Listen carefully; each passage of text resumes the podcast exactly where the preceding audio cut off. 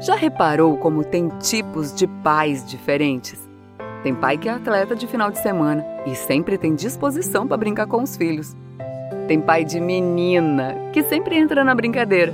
Tem pai que é velho, mas volta a ser criança quando está com os filhos. Tem pai de primeira viagem que não foge a uma fralda suja. Tem pai que é adotivo, mas que ama de verdade. Tem pai que é artista, que sempre dá show com as crianças.